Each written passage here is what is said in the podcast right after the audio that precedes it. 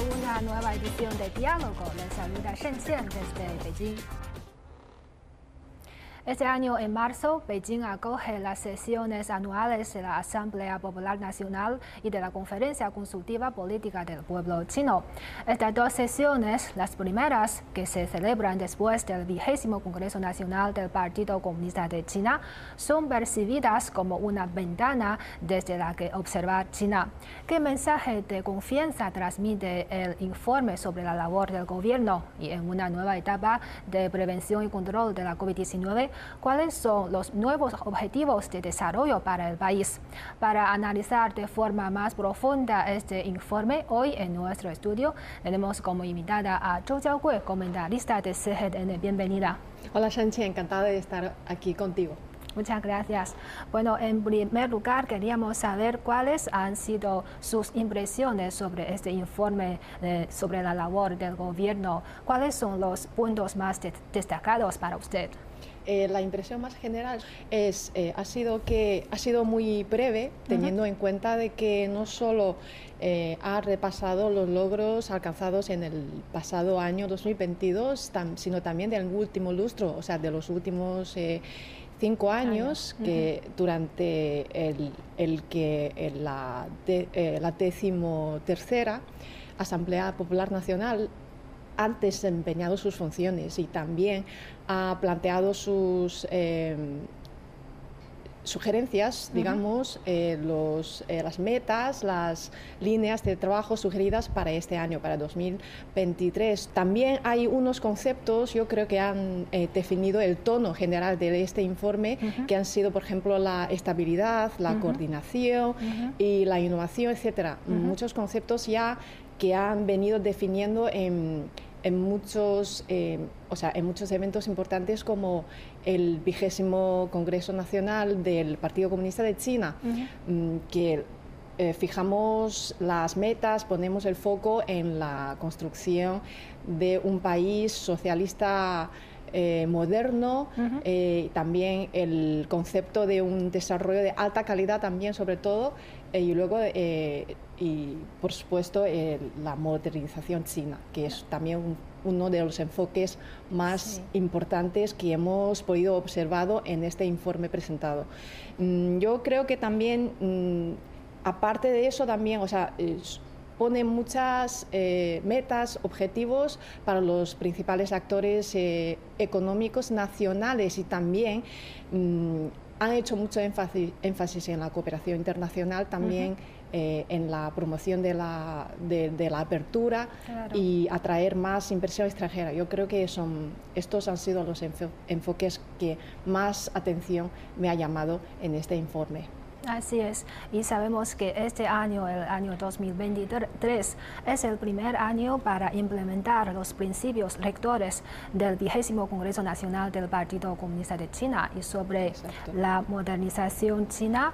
Eh, ¿Qué mensaje ha, emitido este informe? Eh, o sea, ¿qué podemos esperar de esta modernización china? Sí, estoy de acuerdo. Como bien decías tú, este año es, eh, es un año crucial porque es el primer año eh, en, en, que implanteamos eh, los espíritus, los objetos y las metas fijados en, en eso, en el vigésimo Congreso Nacional del Partido Comunista de China. Entonces, eh, yo creo que se va a sentar unas bases, ¿no? se va a definir el tono ¿no? que, con el que vamos a desarrollar a la economía y muchos otros aspectos de la sociedad china.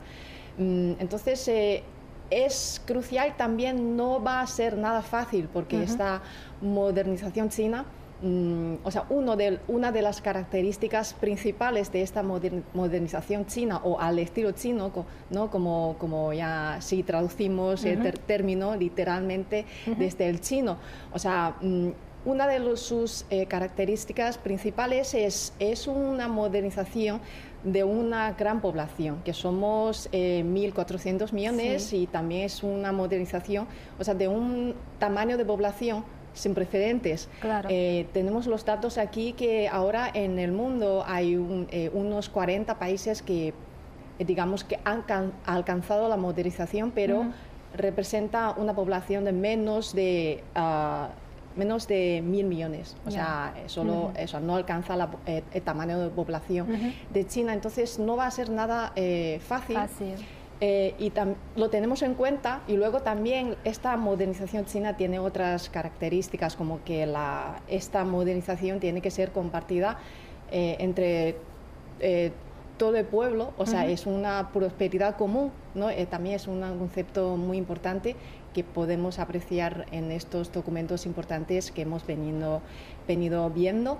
Eh, y luego eh, la, civilización material, la condición material tiene que ir en concordancia con la espiritual. O sea, vamos a, no solamente vamos a tener una modernización, en, las condiciones económicas, en la, en la vida material, sino mm. que, en la civilización, civilización espiritual. En todos los aspectos. Sí, en la mm. cultura, ¿no? en el ocio, deporte, todos los aspectos.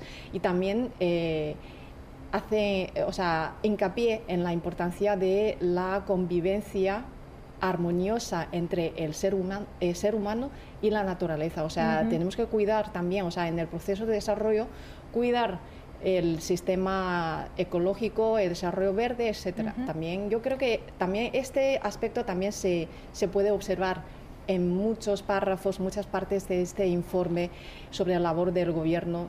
Eh, también otro concepto también que va ligado mm, con la modernización china es que el desarrollo debe ser pacífico. Yo creo que también, o sea, es un concepto muy clave eh, que podemos ver en este informe. Sí, y otro tema muy importante es el asunto de Taiwán, que también tiene una gran relevancia en este informe sobre la labor del gobierno. En, el documento de este año, ¿cuál ha sido la postura oficial de China con respecto a las relaciones entre ambos lados del estrecho de Taiwán? Sí, sí que es un tema muy importante y precisamente en el, este informe hay un párrafo entero dedicado a este asunto. Eh, si eh, resumimos, eh, recapitulamos un poco el contenido, es que yo creo que hay tres puntos a, destacar. ¿no?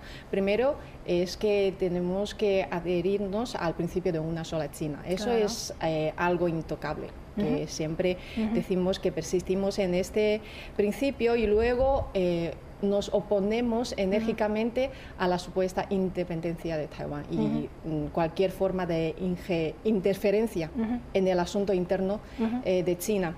Y el tercero es que también es importante que nos esforzamos por promover el intercambio Pacífico entre los dos lados del estrecho de Taiwán y también eh, queremos que, mm, o sea, invitamos a los compatriotas taiwaneses a, que compartan los beneficios de desarrollo de todo el país. Yo creo que estos son los tres puntos mm, relevantes mm, en el informe. Y últimamente también hay o, siempre, porque el año pasado también tres delegaciones eh, de, altos funcionarios estadounidenses visitaron Taiwán, o sea, hicieron como visitas oficiales a Taiwán, cuyo, o sea, lo, cual hemos calificado de una, una, un acto provocador. ¿no? Entonces, eh, recientemente también hay funcionarios estadounidenses que, que, han salido a decir que, que, Taiwán no es un asunto interno de China, o sea, es, es algo que, que, no, que nunca, nunca permitimos y reiteramos en nuestra... Eh, o sea, queremos enviar un mensaje muy claro a estas fuerzas que China que, mm, que solo existe una sola China en el mundo y Taiwán forma una parte inalienable de China. Eh, la cuestión de Taiwán es un asunto interno de China porque no, no solo es un hecho histórico, sino también es un hecho reconocido en tres comunicados conjuntos firmados entre China y Estados Unidos en los, años 70 y 80 en el siglo pasado.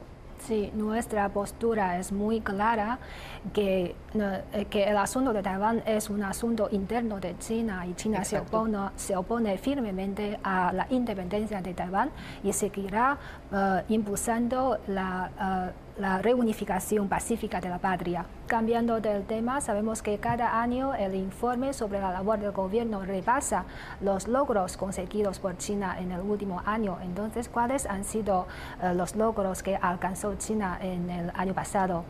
Bueno, en términos generales, o sea, a pesar de las muchas eh, incertidumbres, muchas presiones a la baja que hemos sufrido en el, en el año pasado, la economía china ha cumplido o sea, más o menos los objetivos establecidos. ¿no? Eh, el, el, PIB, el Producto Interno Bruto, ha crecido un 3%. Eh, hemos creado más de 12 millones de nuevos empleos urbanos. Mm, también eh, las tasas de desempleo ha descendido hasta el 5,5% y también el IPC, también un, otro índice muy importante, el índice de los precios al consumo, se ha, ha sido bajo control, ¿no? se ha mantenido eh, a un nivel relativamente bajo si lo comparamos con, con las altas inflaciones que, mm. que, que, hemos visto en otros países del mundo. ¿no? Se ha mantenido a un 2%. Y también eh, el comercio exterior, las importaciones y exportaciones también han aumentado un, en, un, en, un, nivel del 7,7%. Y otro tema es la seguridad eh, energética y alimentaria. Yo creo que también es un tema que preocupa mucho y ha preocupado a muchos países del mundo en el, a lo largo del, año. China eh, en este nivel ha hecho muchos esfuerzos para mantener, por un lado, eh, estables los precios de estos productos y también ha mantenido la producción. Y la producción alimentaria eh, en el año pasado ha aumentado, aumentado y, esto también dando una garantía a los precios, a la estabilidad de los precios.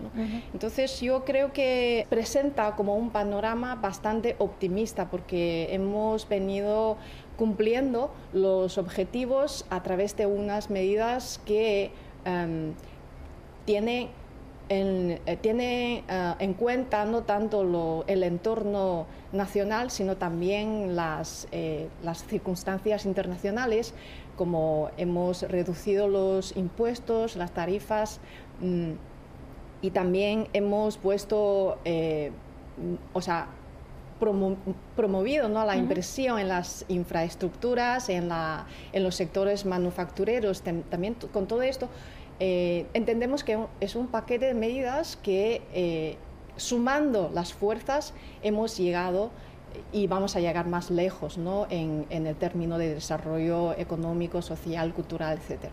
Sí, este año, según este informe, se ha fijado un objetivo de desarrollo de un crecimiento de 5%. Entonces, como ya estamos en una nueva etapa de prevención y control de la pandemia, ¿cómo ven estos nuevos ah, objetivos en esta nueva fase?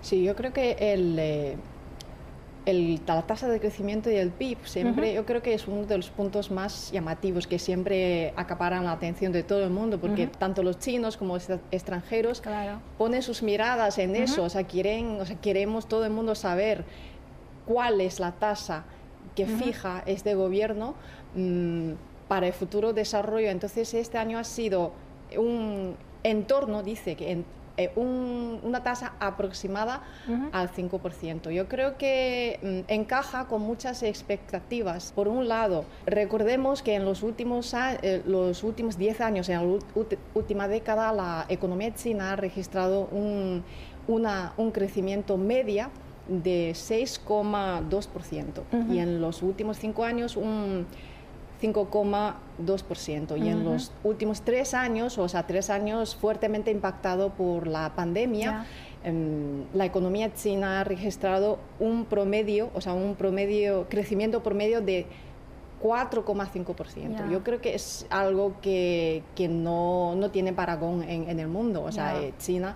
No es nada fácil. No.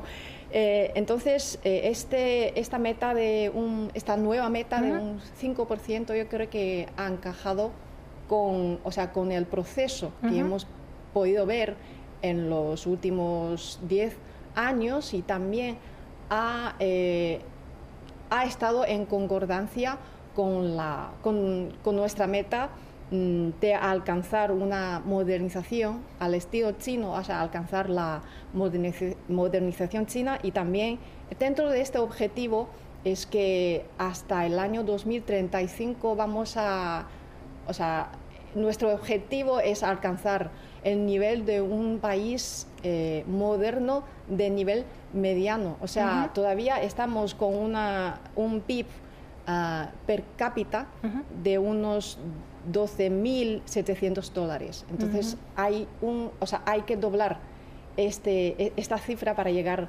eh, el nivel fijado para el 2035. Entonces, este ritmo que hemos venido fijando mm, va en concordancia de esta meta. Y también yo creo que según las previsiones de muchas organizaciones internacionales, también eh, según el Banco Mundial, el FMI, el Fondo Monetario Internacional, también, o sea, mientras que estas organizaciones revisan a la baja eh, el crecimiento de la economía mundial, eh, eleva sus perspectivas sobre el desarrollo económico chino. O sea, las tasas de crecimiento que han fijado estas organizaciones eh, oscilan entre un 4 y un 6%. Entonces, eh, yo creo que estas previsiones también encajan con las, las expectativas de, o sea, nacionales, o sea, dentro del país. Mm, entonces, también este eh, cabe destacar que este objetivo de un crecimiento de 5% no solo es una cifra eh, que ha quedado en el papel, yo creo que también está compuesto de muchos objetivos digamos que es una integración de muchos otros objetivos para los eh, o sea, otros actores sociales, por ejemplo, de nueva eh, creación de, empleos urbanos, también hemos fijado eh, la creación de unos 12 millones. Yo creo que este también es un... Eh, refleja la continuidad de las políticas que hemos adoptado para el empleo.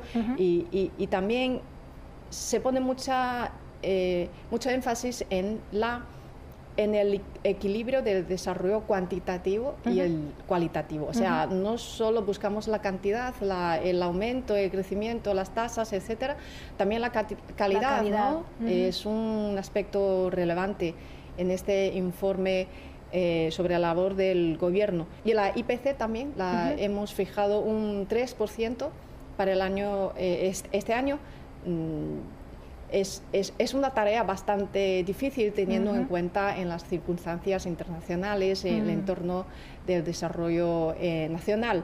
Mm, entonces yo, yo creo que en general, o sea, resumiendo un poco, es un objetivo factible, pero requiere mucho esfuerzo.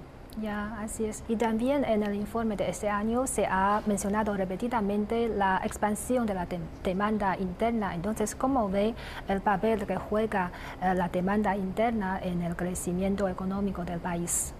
No nos olvidemos que durante los, en 11 años consecutivos el consumo ha contribuido más del 50% al desarrollo, o sea, al Producto Interno Bruto. O sea, es un sector sumamente importante mm, que, que, ha estado haciendo importantes contribuciones al desarrollo económico y precisamente ese sector de consumo que ha sido más fuertemente castigado por la pandemia durante los últimos tres años. Entonces, digamos que a partir de ahora que hemos entrado, como bien decías, hemos entrado en una nueva fase de prevención y control de la COVID-19, entonces... Eh, este sector, el consumo, tiene un alto potencial de desarrollo. Entonces, eh, yo o sea, nosotros eh, estando en China últimamente hemos eh, visto muchas noticias hablando de, eh, por ejemplo, el turismo, la restauración, los sectores ¿no? hosteleros, el cine, ¿no?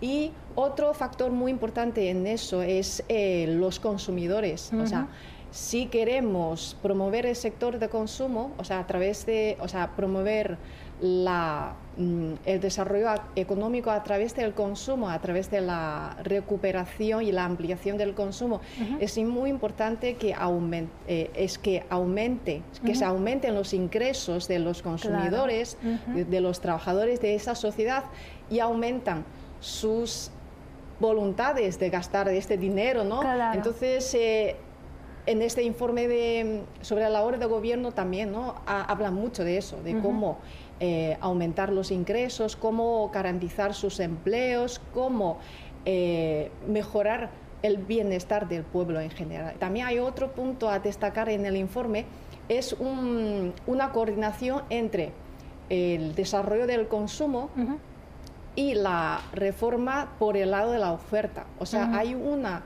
eh, un enfoque integral que pone el foco en el conjunto de demanda y oferta. O sea, vamos a promover el consumo a través de este juego de demanda y oferta y para optimizar la estructura, o sea, la calidad en general. Eh, en el informe también se ha repetido muchas veces eh, la revitalización rural. Entonces, ¿cuáles han sido el enfoque de trabajo sobre este aspecto en este año? Sí, eh, es importante decir, mm, antes de todo, la, esta es una estrategia nacional ¿no? y también es una, una de las eh, estrategias más importantes de nuestro país hoy en día. Es un seguimiento precisamente a la eh, erradicación de la pobreza absoluta, porque en 2022 eh, hemos digamos que hemos creado un país sin pobres, o sea, según los estándares vigentes, ¿no? Eh, hemos sacado a más, eh, cerca de 100 millones de personas que en las zonas rurales que vivían bajo el umbral de pobreza. Mm, entonces, seguido, siguiendo a eso, eh, tenemos que tomar una estrategia para garantizar el bienestar de esta parte de la población, porque tenemos que, por un lado, ir aumentando el nivel de vida de esta parte de la población y por otro, evitar que algunos regrese a la pobreza debido a, varios posibles factores de enfermedad, de, por ejemplo, la pandemia, desempleo provocado por la pandemia, etc. Entonces, eh, todo va eh, incluido en esta estrategia de la revitalización rural. O sea, eso es muy importante a saber antes de hablar de esta estrategia. Entonces, es un seguimiento a la campaña de erradicación de la pobreza absoluta y tenemos puesto el foco en seguir mejorando esta parte de trabajo para ayudar eh, y para eh, garantizar sus condiciones de vida a través de un conjunto de medidas. Em, en primer lugar, yo creo que es importante que podemos observar en el informe que es la constante promoción y garantía de la producción alimentaria, porque muchos de esa parte de la población depende de la agricultura, se dedican, eh, sí, eso, en, a la agricultura, entonces esa parte, ese sector, la producción alimentaria, yo creo que es una base muy importante, es algo básico para ellos, entonces eh, mm, tenemos que garantizarles los servicios, las tecnologías para mejorar, para eh, aumentar la productividad también de, la agricultura. También hablamos mucho del desarrollo de las múltiples industrias relacionadas con, con, esta gente.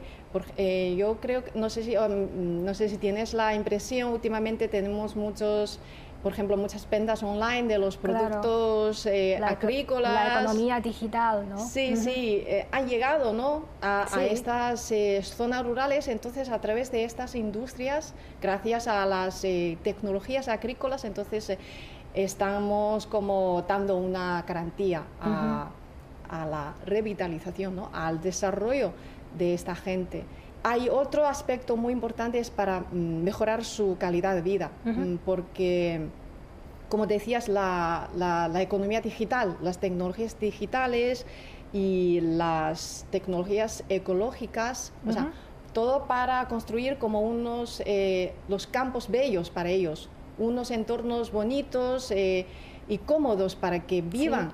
Eh, sostenibles. Sí, en estos sitios. Entonces también, eh, o sea, que este concepto de la revitalización rural no solo es eh, la agricultura, sino que también vamos a cuidar del entorno, vamos a cuidar de, sus mentalidades, ¿no? Para desarrollar. Sí, el bienestar de la población, ¿no? Exacto. Sí, este año marca el 45 aniversario de la implementación de la política de reforma y apertura.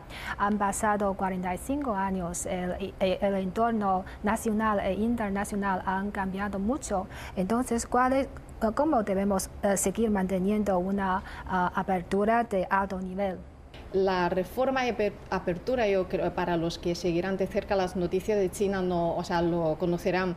Y lo conocerán muy bien, porque en los, las últimas cuatro décadas eh, todo este desarrollo económico china se debe en una gran parte a esta política. Eh, en el, año pasado el, el, uso real de la inversión extranjera en China ha llegado a su máximo histórico de 1,2 billones de yuanes. O sea, esto eh, ha puesto de manifiesto el gran éxito que hemos tenido en la en el término de atraer la inversión extranjera. ¿Por qué? Porque hemos venido optimizando, eh, o sea, cada día el entorno empresarial para estos inversores extranjeros. Ah, hemos em, ha entrado en vigor hace en el año 2019 la ley de la inversión extranjera para garantizar los intereses de los inversores extranjeros y también hemos venido reduciendo la lista negativa para los inversores extranjeros y también en otro tema muy importante para eh, la apertura es la, el comercio exterior, las importaciones y exportaciones. China eh, no, solo vende sus productos eh, o sea, a, los países extranjeros o, o garantiza los suministros con sus grandes capacidades manufactureras. También estamos ahora abriendo el, el enorme mercado de consumo interno, como hemos eh, comentado, ¿no? al mundo exterior. Estamos importando cada día más productos de todo el mundo, ¿no? Y hemos organizado muchos eventos de, de, la, como eh, por ejemplo la Exposición Internacional de Importaciones de China y también la Feria de Cantón, la, famosa Feria de Cantón, eh, y también, por ejemplo, la Exposición Internacional de comercio de servicio de China. También hay otro ejemplo muy claro que es la iniciativa china de la franja y la ruta. Eh, ahora ya hemos tenido eh, muchos éxitos, muchos proyectos que están eh, siendo llevados a cabo. Tengo un dato aquí, la red de colaboración en, en el marco de la franja y la ruta se ha ampliado hasta incluir acerca de 150 países mm. y eh, más de 30 organizaciones, organizaciones internacionales. Y Beijing se ha unido también a, la Asociación Económica Integral Regional. Eh, RCEP, ¿no? por siglas en inglés. O sea, todo esto también o sea, son compromisos de, que ha hecho China mm, para promover esta, este, digamos, multilateralismo y la cooperación internacional. Partiendo de este nuevo informe sobre la labor de gobierno, podemos ver eh, las expectativas que hemos puesto en el desarrollo eh, a corto plazo, o sea, durante este año 2023 también y a medio y largo plazo. Eh, tenemos que como un, enfoque mm, basado en el equilibrio de, o sea, una mirada como largo placista. Entonces yo creo que los inversores extranjeros eh, pueden tener mucha confianza en este mercado porque las políticas chinas siempre tienen mucha continuidad porque como, hemos, eh, como hemos podido ver en los informes sobre la labor de gobierno en los años sucesivos, ¿no? Siempre tenemos una continuidad. Si hacemos un, eh, o sea, si un compromiso o establecemos un objetivo y luego siempre lo, cumplimos y luego eh, siempre damos una continuidad y una viabilidad, ¿no? A todos estos, eh, digamos, estas visiones. Sí, podemos decir que el gobierno chino no ha dejado de tomar medidas concretas para mejorar eh, el bienestar de la población. Y el informe sobre la labor del gobierno y también su interpretación nos ha dado mucha confianza a cada uno de los chinos para que trabajemos más duro y hacer más contribuciones para la construcción de la modernización china. Pues muchas gracias a nuestra invitada Zhou Jiaogui por estar con nosotros. Ha sido un placer. Gracias a ti. Y así concluimos esta edición de Diálogo. Gracias por sintonizarnos y hasta la próxima.